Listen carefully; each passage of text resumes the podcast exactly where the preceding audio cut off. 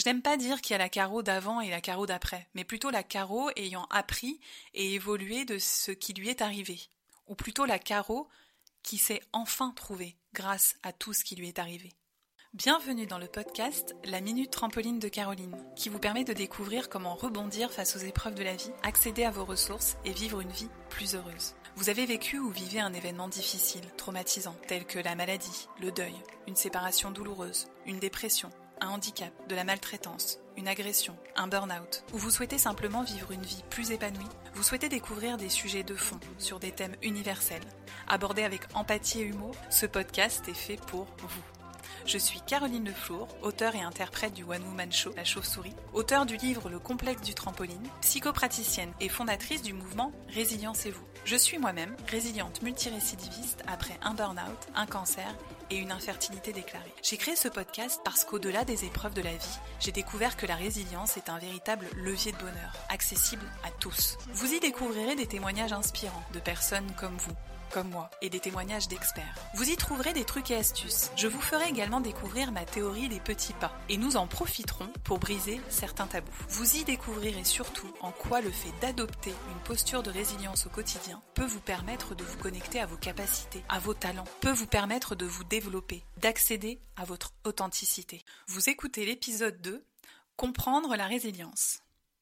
Comme je l'explique dans l'introduction de ce podcast et dans le podcast précédent, c'est mon parcours et le nombre de galères en série que j'ai cumulées dans ma vie qui m'a poussé à me documenter, à me passionner pour le sujet de la résilience et à finalement vouloir vous accompagner sur ce sujet. Ce mot a en quelque sorte été semé juste à mes pieds lorsque j'ai commencé à jouer mon One Woman Show La Chauve-souris. Le public et les journalistes n'avaient de cesse de me dire Oh, mais quelle figure de résilience vous êtes, quel beau parcours de résilience, quelle belle capacité vous avez. Alors pour ne pas perdre la face, je souriais d'abord bêtement, en opinant du chef, mais très rapidement cette graine s'est logée dans ma chaussure et y est restée. Alors un jour, je l'ai sortie et je m'y suis intéressée. Sans le savoir, je venais de la semer moi-même, cette graine de la résilience, et c'est elle qui m'a poussée à créer. D'abord mon spectacle, puis écrire mon livre, et enfin à créer ce podcast et à vous parler aujourd'hui. J'ai donc décidé de faire des recherches pour savoir de quoi il s'agissait. Alors en feuilletant les nombreux ouvrages parlant de ce sujet, j'ai d'abord découvert que la résilience, en tout cas le mot résilience, vient du latin resilio, résilire, qui signifie jaillir en arrière, rebondir en arrière. Alors là je me suis dit, bizarre de choisir ce mot du coup. Non, parce que si on y réfléchit d'un peu plus près, si tu rebondis en arrière, bah techniquement tu recules. Alors que l'idée de la résilience, c'est plutôt de rebondir en avant, non? Bon, admettons. J'ai aussi découvert que la résilience a d'abord été employée dans les sciences physiques, désignant l'aptitude d'un corps, de matériaux, à résister aux chocs élevés. Là, je me suis dit d'accord. C'est ok, on avance. Je faisais bien le parallèle avec mon histoire et la capacité dont j'avais fait preuve pour trouver les ressources pour rebondir après chaque événement difficile. Coup du sort appelez ça comme vous voulez. Là où j'ai un peu tiqué, c'est lorsque j'ai lu la suite. La résilience réside dans la capacité d'un corps matériel à absorber l'énergie cinétique sans se rompre et à reprendre ensuite sa structure initiale. Alors là, j'étais pas du tout d'accord. Vous voulez qu'on en parle de toutes les cicatrices physiques et psychologiques, de toutes les blessures et marques de la vie, à jamais gravées, que j'ai dû penser et accepter? Je n'aime pas dire qu'il y a la carreau d'avant et la carreau d'après, mais plutôt la carreau ayant appris et évolué de ce qui lui est arrivé, ou plutôt la carreau qui s'est enfin trouvée grâce à tout ce qui lui est arrivé. Je peux dire très factuellement que je ne suis pas revenue à ma structure initiale, physiquement déjà, et psychologiquement également. Heureusement pour moi, juste après, j'ai fait la découverte de Boris Cyrulnik, le pont de la résilience, The Reference of the Resilience. Et quelle référence Le gars est éthologue, neuropsychiatre et psychanalyste. C'est lui qui a popularisé le concept de la résilience dans les années 80. Non, ça déconne pas. Hein. Et j'ai pu lire sa définition de la résilience qui consiste à rebondir face aux épreuves de la vie et à se développer en dépit de l'adversité. Alors là, oui, du haut de mon diplôme de psychosomatothérapeute, un jour je vous expliquerai ce que ce long mot, enfin cette spécialité euh, veut dire, bref, du haut de mon diplôme et de mon pédigré de résiliente multirécidiviste, je validais cette définition. Le concept psychologique de la résilience intègre donc une notion de développement, de nouveauté, cela pouvant être une manière de voir la vie, des activités ou des habitudes nouvelles. Alors le plus frustrant dans cette découverte, c'est que je venais tout juste de boucler l'écriture de mon premier livre, Le complexe du trampoline, ou comment j'ai réussi à rebondir face aux galères de ma vie.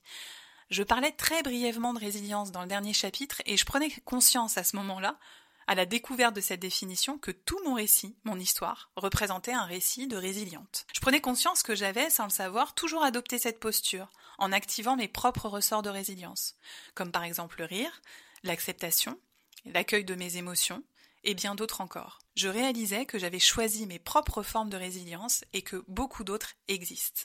Certes, dans ce premier livre, je propose au lecteur de découvrir les leçons que j'ai apprises à chaque étape de ma vie, en lui partageant des trucs et astuces comme je le fais dans ce podcast. Comment savoir dire non, écouter sa petite voix intérieure, écouter son corps, savoir se faire plaisir, se libérer des injonctions parentales, et caetera. Mais je restais frustrée de ne pas expliquer toutes les clés. Je me suis donc lancée dans l'écriture d'un second livre. Je vous en reparlerai plus tard. J'ai investigué pendant des mois afin de pouvoir vulgariser le concept et vous proposer un maximum de trucs et astuces afin que vous puissiez vous les approprier et que vous puissiez cheminer et vous développer. Parce qu'avoir conscience de nos capacités de résilient, de résiliente, nous permet de gagner en confiance en nous. Et parce que tout le monde est concerné. Qui n'a pas vécu de traumatisme, d'expériences difficiles qui l'a amené à tomber, à s'effondrer, à hésiter, à finalement décider de se relever, à peut-être ensuite voir la vie autrement, et à apprendre de ce qui lui était arrivé. Comme dit le très sage Nelson Mandela, la plus grande gloire n'est pas de ne jamais tomber, mais de se relever à chaque fois.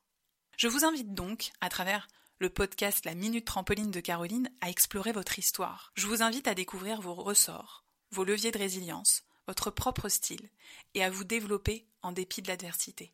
Et vous dites-moi, quelle est votre propre définition de la résilience? Et si vous deviez être plus résilient, plus résiliente, quel serait votre prochain petit pas? Alors n'attendez pas pour activer votre trampoline intérieure et résiliencez-vous. N'oubliez pas ma devise, résilient un jour, résilient toujours. J'espère que cet épisode vous a plu et vous a apporté. Pour réagir, échanger, me questionner, rejoignez-moi sur Instagram, Facebook, YouTube ou encore TikTok sur la page Caroline Leflour. Et n'hésitez pas à me partager en commentaire ce qui vous a aidé. Enfin, si vous souhaitez participer à une conférence, un atelier en groupe ou encore bénéficier d'un accompagnement individuel, contactez-moi via mon site internet carolineflour.com. Je vous dis à bientôt pour le prochain épisode et en attendant, prenez soin de vous.